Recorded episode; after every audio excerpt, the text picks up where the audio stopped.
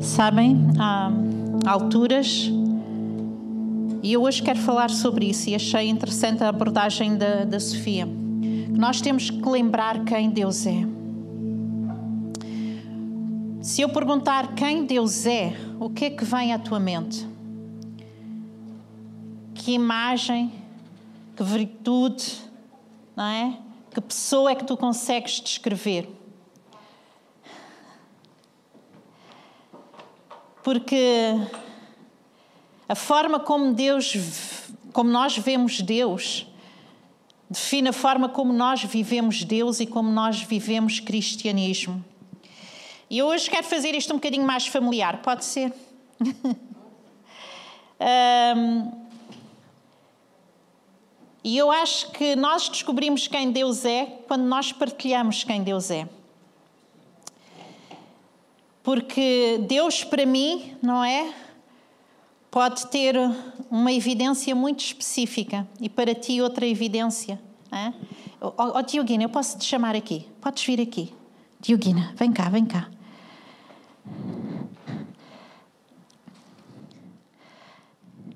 Vocês sabem que eu amo muito esta mulher, este casal, mas sobretudo pelo exemplo de vida que eles são. E no outro dia eu estava ali sentada a tomar cafezinho com eles e a Dioguina começou-me a falar e a dar testemunho daquilo que Deus fez na vida dela. E ela disse: Eu agora estou melhor né? com 80 e. 90. 90 anos estou melhor de quando eu recebi Jesus, que tinhas quanto? 52. 52. Queres espartilhar? Estava 39 quilos. Espera, é isso que eu vou pedir que tu espartilhes. Ela vai dizer como é que ela encontrou Deus, o que é que Deus fez na vida dela. Mas além disso, eu quero que tu digas o que é Deus para ti hoje. Tá bom? Pode ser? Deus é tudo. O que é que ele fez contigo quando te encontrou? Pelo menos curou-me, que eu era tão doente, eu tinha todas as doenças, mas acusava mesmo. Mas Deus, olha, cada vez que ia à igreja aqui à frente, pedia para uma coisa. Pedia para uma coisa. Talvez a minha falta de fé que pedi só de uma vez, mas era tanta coisa. E Deus foi-me curando. Desde o dia que fui batizado nas águas, comecei a melhorar, a melhorar. Hoje estou aqui. Deus tem feito tudo. Em doenças, em, em tudo na vida. Tem-me ajudado em tudo. E tenho ajudado outros. Hoje ainda faço bainhas nas calças às minhas vizinhas e às saias e não levo dinheiro nenhum. As minhas também, não é? Olha, e diz-me uma coisa: quem é Deus para ti? Olha, Deus é o Deus, é o Deus, é o nosso Deus. É o nosso, é o nosso Deus. É o único. É o único. Muito é bem, obrigada. É obrigada. É o único que se faz. Muito obrigada. E no domingo, dois dias, já faço 62 anos de casada. Uau!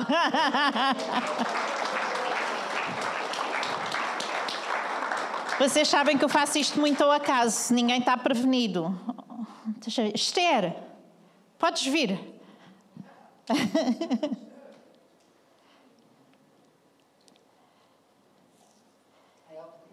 Esther, eu quero que tu digas à igreja onde é que Deus te encontrou e quem Deus é para ti.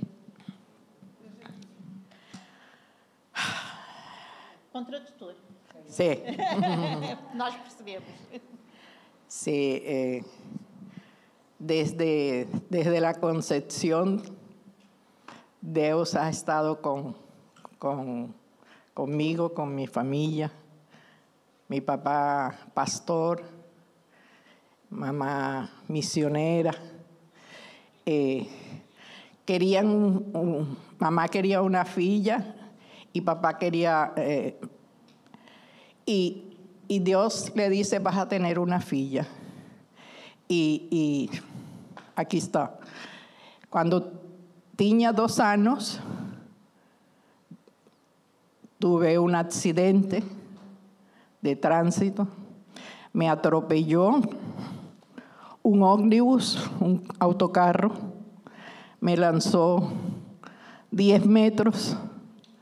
Yo botaba sangre por todas partes mas minha mãe é, había tenido a mi hermana ocho días, ocho días en cama con flebitis, cinco horas pregando por mí, orando por mí, orando.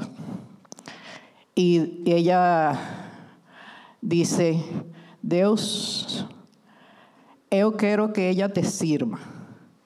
Si no te va a servir, llévatela. No hay problema, no hay problema. Cinco horas, las vecinas decían, se volvió loca. Y Dios fez un milagro. Los, los doctores decían, mi papá, mi, opa, mi, eh, eh, llegó al hospital y no, no, no, no, no la puede mover, no. Botaba sangre por todos lados. Me incorporé, dos anos, pedi a bendição. Mas eu fui bautizada de, de 11 anos. Confirmé eh, todo lo que había sido enseñada en, en mi hogar, en mi lar, en mi hogar, ¿no?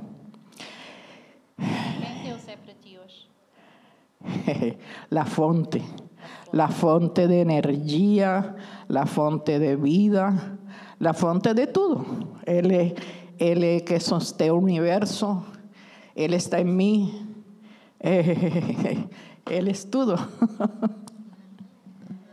Sabem o que eu admiro muito na Esther? Eu admiro muito o respeito que ela e o amor que ela tem pela palavra de Deus. Não é?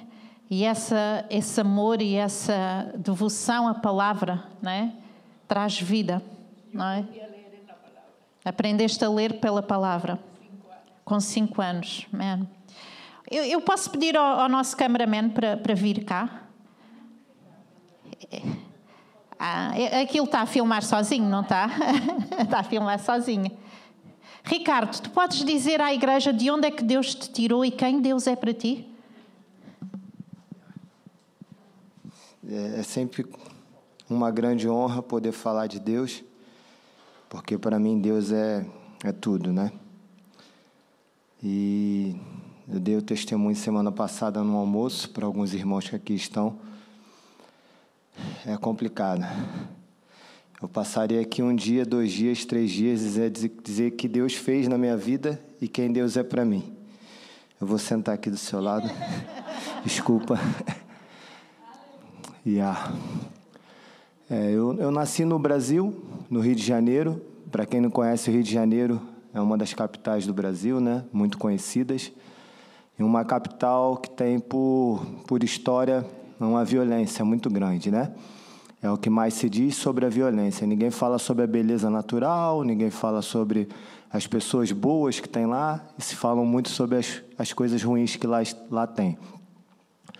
Eu não nasci numa, numa família cristã, é, muito pelo contrário, eu nasci numa família é, que adorava outros deuses, uma família é, para quem vem de África sabe é, do candomblé, né, da macumba, como diz lá no Brasil. E desde criança, né, quando tinha aquelas reuniões na minha casa, é, os espíritos, os santos, que seja, falavam que é, aquela criança tem algo diferente. Ela tem uma luz diferente. E muitas vezes eu era até retirado da sala para que as coisas acontecessem, porque a minha presença ali estava atrapalhar alguma coisa. Só que a minha família não sabia, eu não sabia o que, era aquilo. Pronto, fui crescendo, eu nasci numa família de classe média, é, mas me envolvi com, com droga, é, me envolvi com tráfico de droga, violência de todas as maneiras possíveis e impossíveis de imaginar. Às vezes eu falo, quando as pessoas me veem, acham assim uma fala mansa, uma pessoa calma, uma pessoa tranquila. É, mas isso é graças a Deus, é graças à fonte de água viva, é graças àquele que transforma coisas que não são em coisas que são, graças àquele que muda histórias, aquele que transforma uma história triste numa história feliz. É somente a Ele. Quando eu falo isso, é para a glória de Deus, não é para a minha glória e nem para dizer que eu sou perfeito e que não erro mais. Muitas vezes na minha vida tenho brigado com isso, com a violência, é, com a falta de paciência, mas com a fonte de água viva, como foi dito hoje aqui na frente, eu consigo esse controle, eu consigo vencer o mal que há dentro da gente. Nós temos por essência, sim, a violência, nós temos por essência, sim. Nós somos descendentes de Adão. Adão, a partir de Adão, tudo veio errando.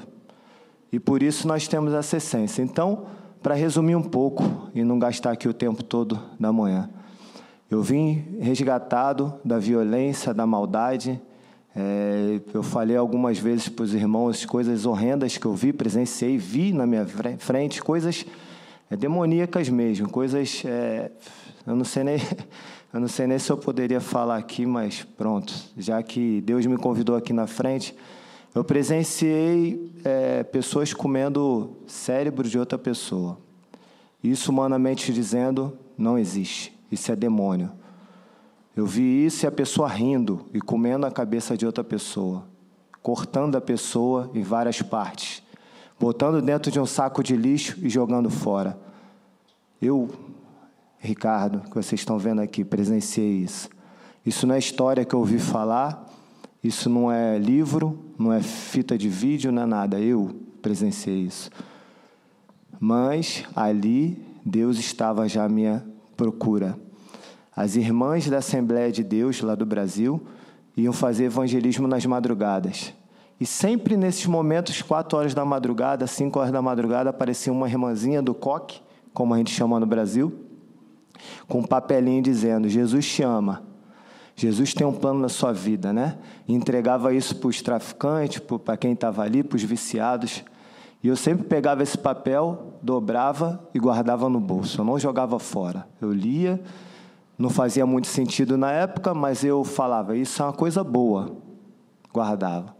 Até que Deus resgatou meu pai, e meu pai foi é, batizado, meu pai começou a congregar há muitos anos, e meu pai me fez um convite, num certo momento difícil da minha vida, mais um momento difícil, de briga, de confusão com meu pai.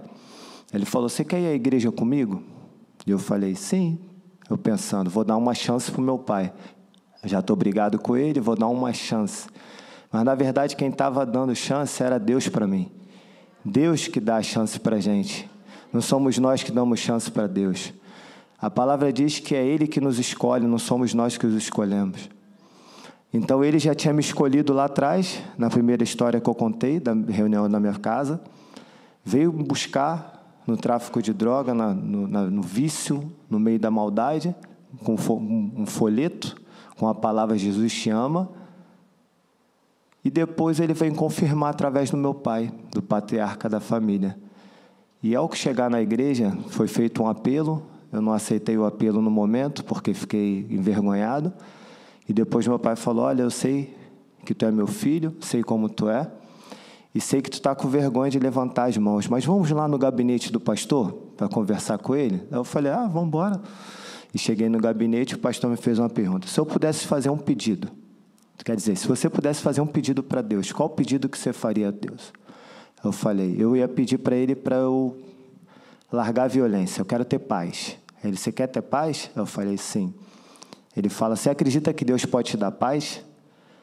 E eu pensei: eu já tentei de tudo, não consegui, vou acreditar, né? Acredito. Ele falou: vamos fazer uma oração. E fez uma oração, Falou, você tem que repetir essa oração de entrega, né, de, de, de arrependimento, de pedido de perdão, né? E eu fiz. Na terceira vez que eu fiz essa oração, foi como se saísse algo muito pesado de dentro de mim, e eu fiquei leve como andando em nuvens e rindo, e não sabia o que era aquilo. Naquele momento, o Espírito Santo já tinha entrado dentro de mim. E foi algo tão forte que eu olhei para o lado e estava minha irmã assim do lado. Eu falei: aceita também Jesus, aceita Jesus. E a minha irmã falou: Que doideira é essa? Não quero isso, não. Eu não quero isso. Tal, tal, tal. Saiu. E desde esse dia, a minha vida tem sido mais leve. A gente não pode dizer que não tem lutas e não tem momentos difíceis. Foi isso que Deus me falou aqui nessa manhã. Quando ele fala sobre a questão da não ter mais sede, ele não está dizendo que você não vai ter sede. A gente vai ter sede sim, a gente vai ter falta de alguma coisa sim. Ele diz que no momento de falta, ele vai estar presente. Ele garante isso. No momento de dificuldade das nossas vidas, ele está aqui do lado. Está aqui como a irmã Vera está do meu lado, sentadinho, prestando atenção, escutando, esperando você falar: Mestre, me ajuda, eu estou com sede. E ele fala: Toma aqui um copo com a água mais gelada que tem, mais fresquinha. E é isso que Deus promete para a gente. Ele não promete para a gente que a gente não vai ter problema, porque ele já dizia na sua palavra: No mundo tereis aflições, mas tem de bom ânimo, porque eu venci o mundo. Então a nossa sede pode existir sim, mas ela não vai durar. Né? A palavra de Deus também diz que o choro dura uma noite, mas pela manhã vem a alegria, vem a, o refrigério, vem um copo d'água geladinho. Então, assim, Deus me resgatou do, da maldade, me trouxe para o lado da luz, é, me dando a oportunidade de servir, de ser vida na vida das pessoas e de, e de ser uma pessoa que quem está perto de mim sabe. É, o que tiver para oferecer, eu vou oferecer. Porque Deus me ofereceu tudo. Ele me deu tudo. Muito obrigado. É, é o meu Pai querido. Deus é o meu Pai querido. É o Pai que não deixa faltar nada. Assim como meu filho está ali dormindo no fundo e eu não quero deixar faltar nada para ele, Deus multiplica isso por infinito. Ele não deixa faltar nada para mim. Ele é meu Pai.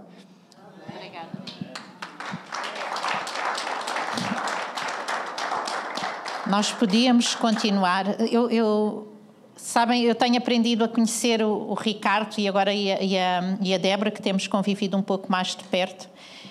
E aquilo que me impressiona, e, e é tão giro, porque quando nós vivemos em comunidade, nós começamos a conhecer as pessoas, começamos a ver o que Deus faz na vida das pessoas. E aquilo que me impressiona neste casal é a forma como eles uh, percebem a missão de Deus e percebem a missão de Deus naquilo que Deus coloca na mão deles. Não é? Então, o trabalho deles não é, um, não é o seu sustento, é a sua missão. Não é? E isto para mim é tão lindo de ver, não é? porque a perspectiva mudou. Tudo o que eles fazem, eles fazem sabendo que é para Deus. Ok? Uh, e nós podíamos pegar em todos, e todos tinham um testemunho e nós íamos perceber uma, uma vertente de Deus, uma virtude de Deus, não é? Então, Flávia, vem cá, estás aí a olhar para mim, anda cá, não é? Mais um, mais um testemunho. De onde é que Deus te tirou e quem é Deus para ti? Boa noite a todos. Bom, bom dia, olha, fiquei tão nervosa. É, eu conheci o Senhor, eu ainda era criança, tinha entre 6 e 7 anos. Me apaixonei pelo Senhor na escolinha bíblica dominical. Não, não desprezem, a escolinha bíblica dominical é uma bênção na vida das crianças mesmo. E ali foi plantado do meu coração, né? E mesmo nessa tão pequenininha, né? Eu já comecei a ter experiências com o Espírito Santo, com dízimo, com é, é, é um pouco extenso e por isso fica complicado contar muita coisa.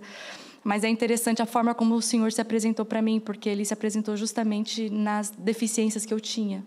Eu cresci sem o meu pai, então a primeira coisa característica que o Senhor se apresentou para mim foi de pai. Depois ele se apresentou como provisão, porque nós também éramos muito pobres, né, lá no Brasil. E, e, e aos poucos o Senhor foi se tornando o tudo, em tudo para mim.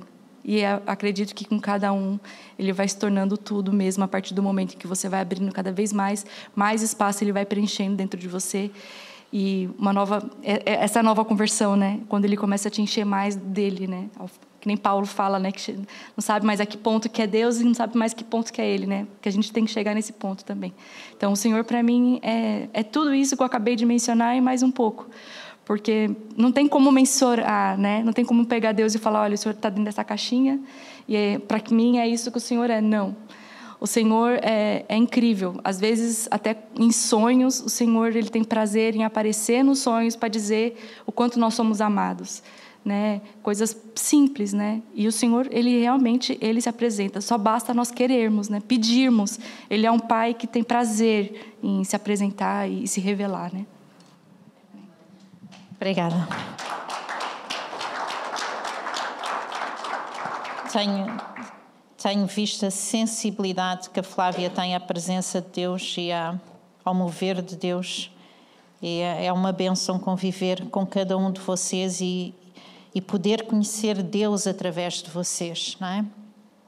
E quando nós estamos carentes de alguma coisa, nós temos que voltar àquele lugar. Vocês já, já, já, já se perderam em alguma situação e depois de se perderem, vocês percebem que têm que voltar ao lugar onde estavam para encontrar o vosso caminho? E a nossa vida é assim com Deus. Muitas vezes nós nos distraímos no caminho, nós nos perdemos no caminho, mas nós precisamos de voltar ao lugar onde saímos para que a nossa perspectiva mude, ok? E para que o nosso caminho seja endireitado. E eu hoje quero falar acerca de Deus como dador da vida. Amém? E no capítulo, de, no livro de Colossenses, versículo 1, capítulo 1, versículo 16, diz assim: Porque nele foram criadas todas as coisas que há no céu e na terra, visíveis e invisíveis, sejam tronos, sejam denominações, sejam principados, sejam potestades.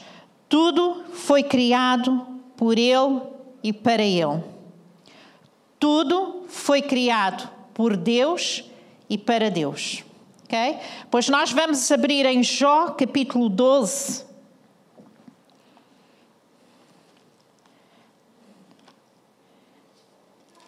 Capítulo 12 de Jó diz o seguinte, versículo 10.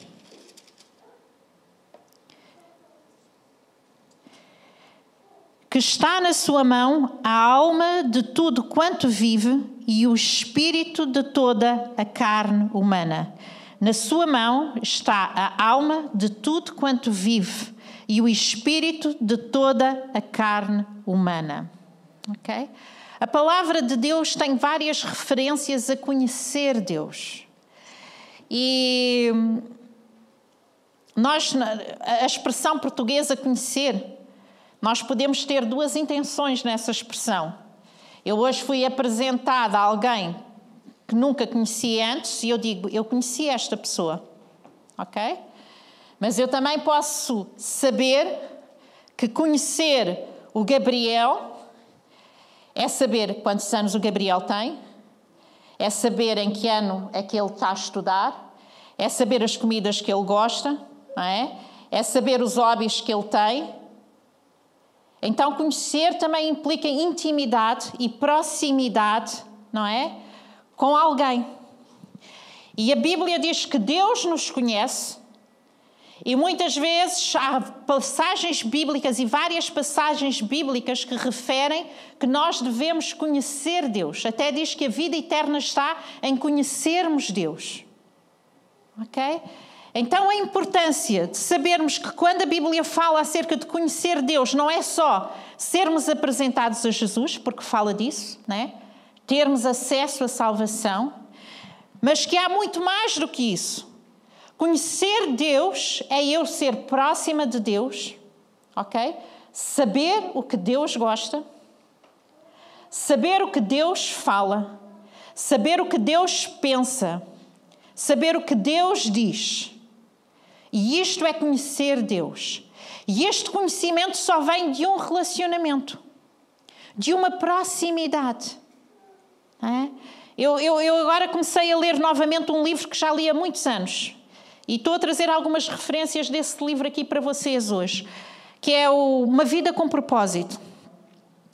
E eu agarrei naquele livro outra, outra vez, nós estudamos aquele livro há muitos anos atrás, faz, estudávamos nos, nos grupos de vida, nas células, estudamos as lições todas, e eu agarrei e, e eu disse, mas que tesouro, tão precioso, tão precioso. Está melhor? Ok. Né? E ele diz a melhor forma de nós descobrirmos o propósito de uma invenção é perguntar ao inventor. e quando nós começamos a olhar para a nossa vida como senhores de nós mesmos, como senhores da nossa vida, como conhecedores do nosso futuro,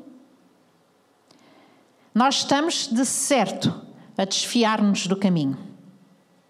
De certo, esse não é o objetivo, porque nós somos criaturas, nós fomos criados por Deus e tudo o que existe foi feito por Ele e para Ele. O que quer dizer que a intenção da minha vida tem um propósito maior do que aquilo que eu trago à minha existência. Ok? Quando nós vamos a, ao livro de Atos, creio que é no capítulo 17, Paulo chega a Atenas e ele encontra-se num meio idólatra. E diz que ele é comovido a olhar para Atenas e ver tantos deuses, tantos deuses, e a idolatria que existia naquela, naquele, entre aquele povo. E diz que no meio daquilo ele começa a confrontar né, os filósofos, os homens, os homens, os fariseus, começa a confrontá-los. E no meio daquele confronto eles ficam zangados com Paulo e chamam-lhe de tagarela. Não é? Este tagarela, o que é que ela anda aqui a dizer? E ele aponta para um altar que eles tinham lá. E aquele altar é o altar a que eles designavam de Deus desconhecido o Deus desconhecido. E se nós realmente não conhecermos Deus, se nós não conhecermos Deus de forma íntima, próxima, quem Deus é, nós vamos estar a falhar num propósito da nossa existência. E quando Paulo aponta para aquilo, ele cita Há uma passagem que nós conhecemos, né? E é bem falada. Aquilo nem é, uma, nem é um texto da Bíblia. Ele vai buscar um texto que é um texto secular e ele traz esse texto para poder abordar e, e atrair a atenção dos atenienses e o coração deles. E ele diz: porque nele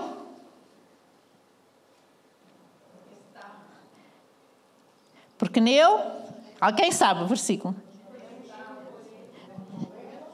Vivemos, movemos e existimos. Deus é o nosso princípio.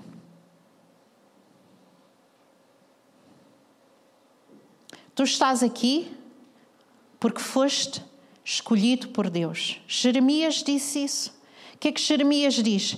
Ele diz que mesmo antes de ser formado. Não é? O que, é que, que é que Deus diz ao profeta Jeremias? Mesmo antes de tu seres formado, eu te conheci.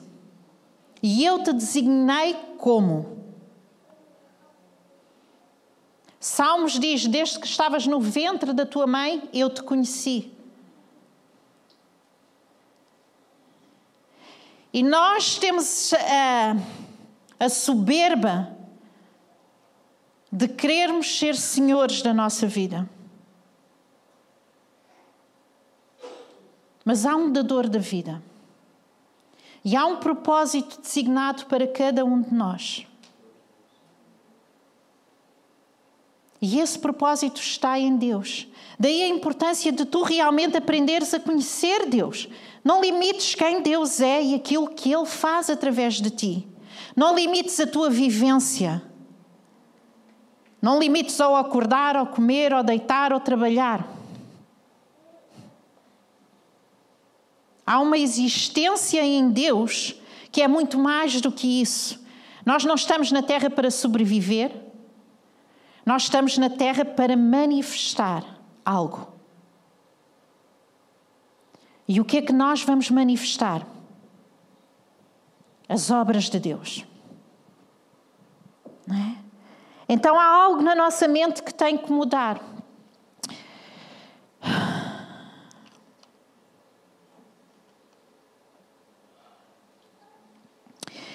E este, este, este irmão, ele diz, há três aspectos, há três eh, abordagens que ele faz e são interessantes. Ele diz que conhecer Deus vem através de uma revelação pessoal e direta. Isto todos nós sabemos, não é? Todos sabemos que nós conhecemos Deus através da pessoa de Jesus Cristo. Então, a coisa mais importante para tu conheceres Deus, o passo, o primeiro passo, é aceitar Jesus na tua vida. É saberes que Jesus fez algo por ti e para ti.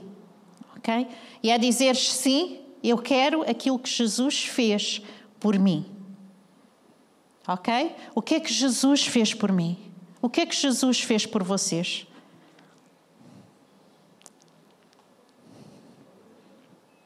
Hoje estamos aqui numa caminhada para trazer memórias boas, para sairmos daqui com uma fonte de água viva a brotar, ok? O que é que Jesus fez por nós? Fernando, o que é que Jesus fez por ti? Tu. Deu-te vida. Manuel, o que é que Jesus fez por ti?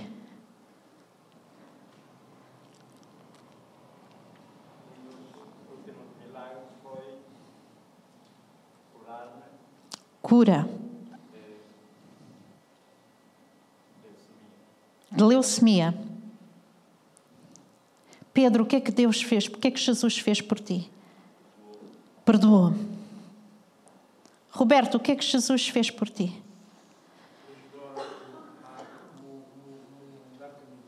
Mudar de caminho.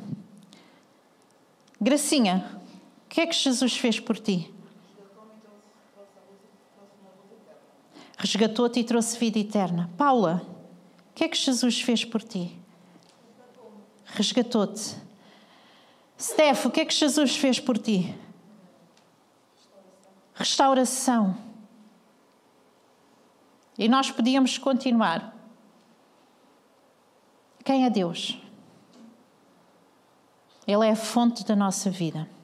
Há bocado, não sei se foi o Ricardo, foi o Ricardo, Deus é tudo. Ou foi a, não, foi a Flávia. É? Deus é tudo. O que é que Deus fez por ti, Alison? Te amou. Preencheste tudo. Não é? Porque é realmente este amor de Deus derramado sobre as nossas vidas. Deu por todos nós, né?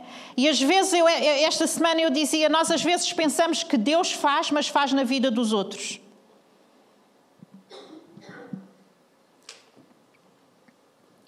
E hoje estávamos a ter uma aula e alguém perguntou assim: e o Espírito Santo é para todos?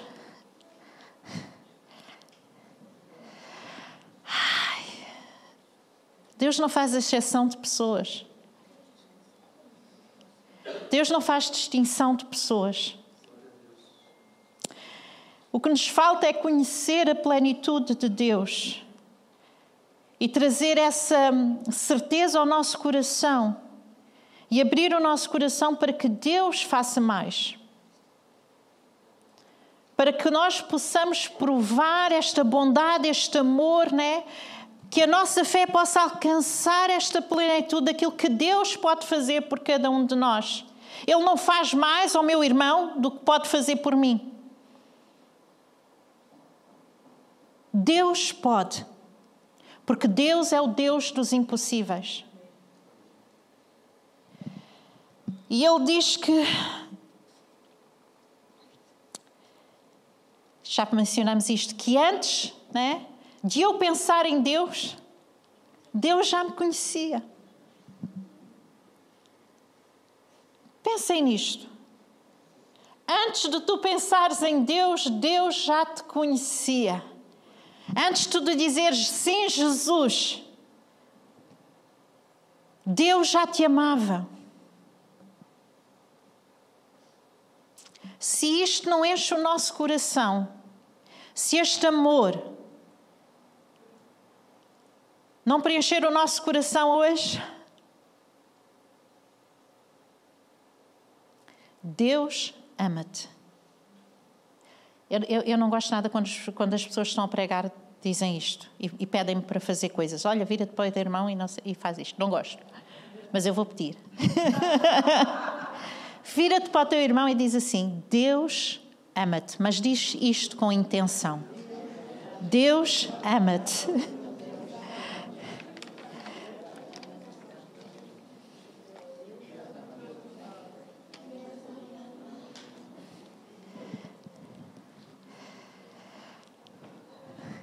Consegues sentir o amor de Deus hoje? Quem é que não está a sentir o amor de Deus hoje? Levanta a mão. Vamos impor as mãos.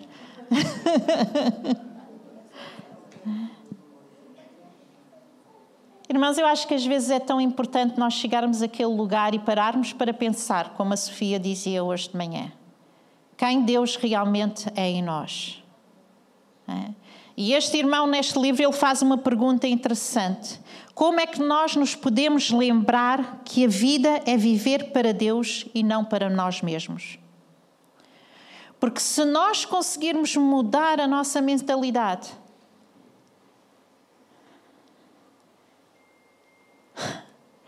nós vamos ser preenchidos com a presença de Deus.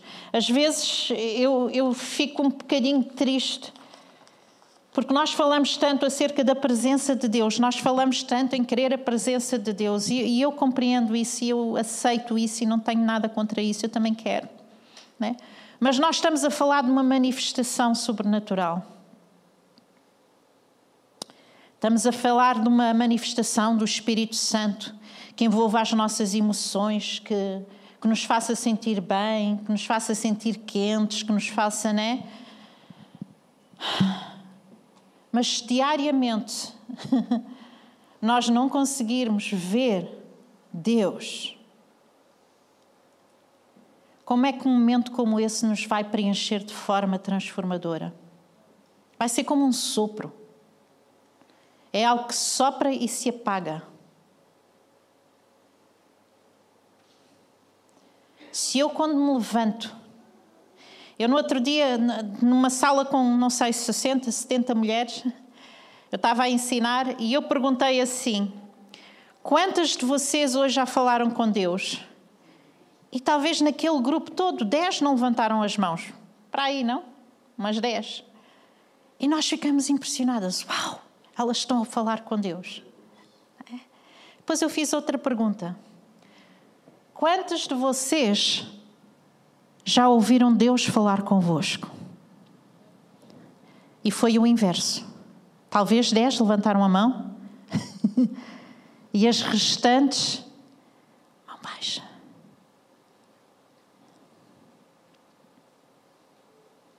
Nós precisamos de ouvir Deus falar conosco e não falar só acerca de Deus. Esta fonte de água viva é quando Deus preenche a nossa vida e algo transborda.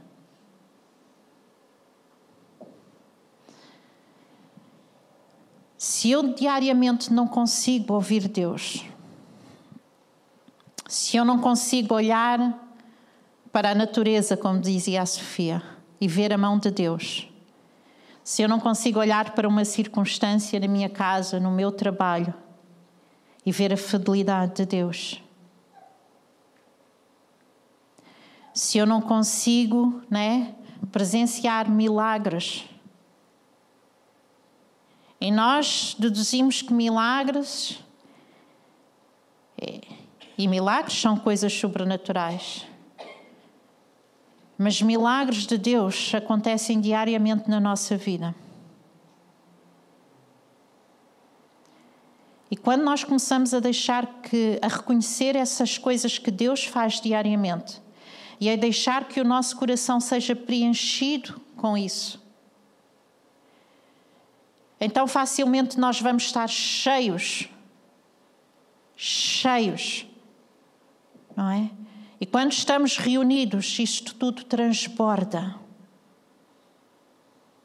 E esta fonte flui de uns para os outros. E o que é que é manifesto? O reino de Deus entre nós. Então, o meu incentivo para vocês é aprendam a conhecer Deus não somente como o vosso Salvador, mas aprendam a pensar como Deus pensa. Aprendam a sentir aquilo que Deus sente. Aprendam a falar aquilo que Deus fala, porque muitas vezes nós falamos coisas que não são de Deus. E basicamente eu estou a dizer que vocês têm que aprender qual é a vossa identidade. Vocês têm que aprender, e muitos de nós dissemos como testemunho: Deus é meu Pai.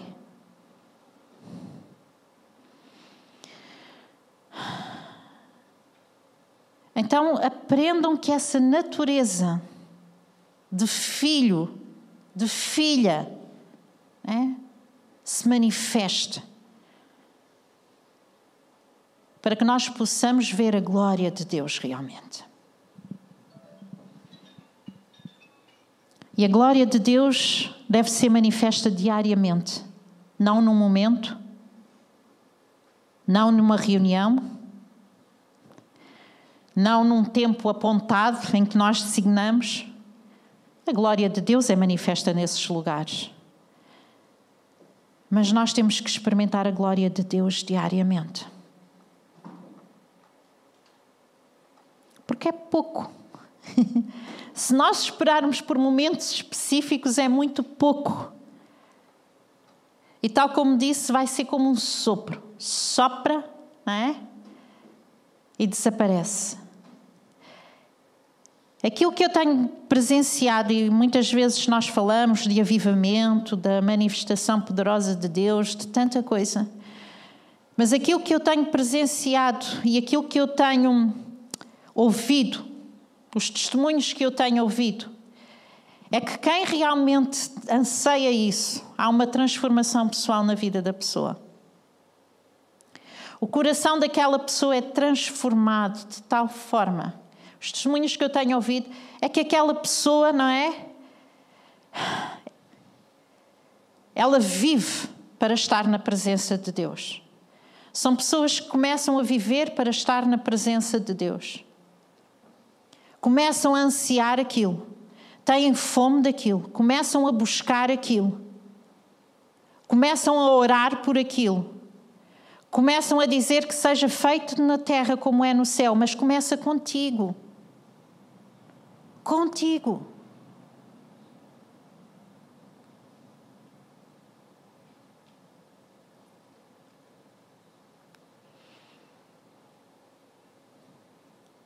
Quantos de nós temos estado de joelhos a chorar e a clamar para que Deus faça algo?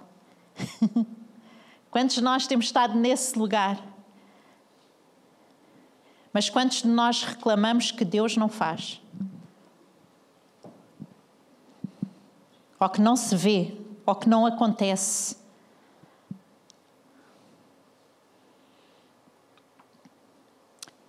Porque nele vivemos, nos movemos e existimos.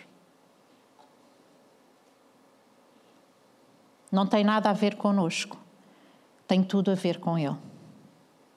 E nós temos que mudar né, o nosso coração. Este, este autor diz: nós temos que ter consciência que há um propósito maior na nossa vida.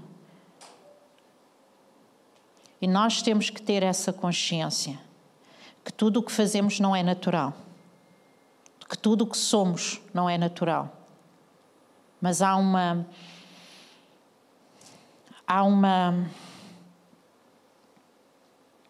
Uma força espiritual por trás disso tudo. E essa força é divina. E nós devemos buscar mais essa presença divina na nossa vida.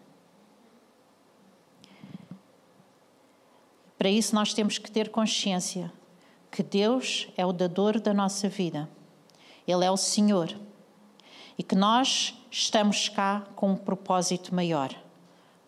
Não somente estamos aqui para viver, ter sucesso,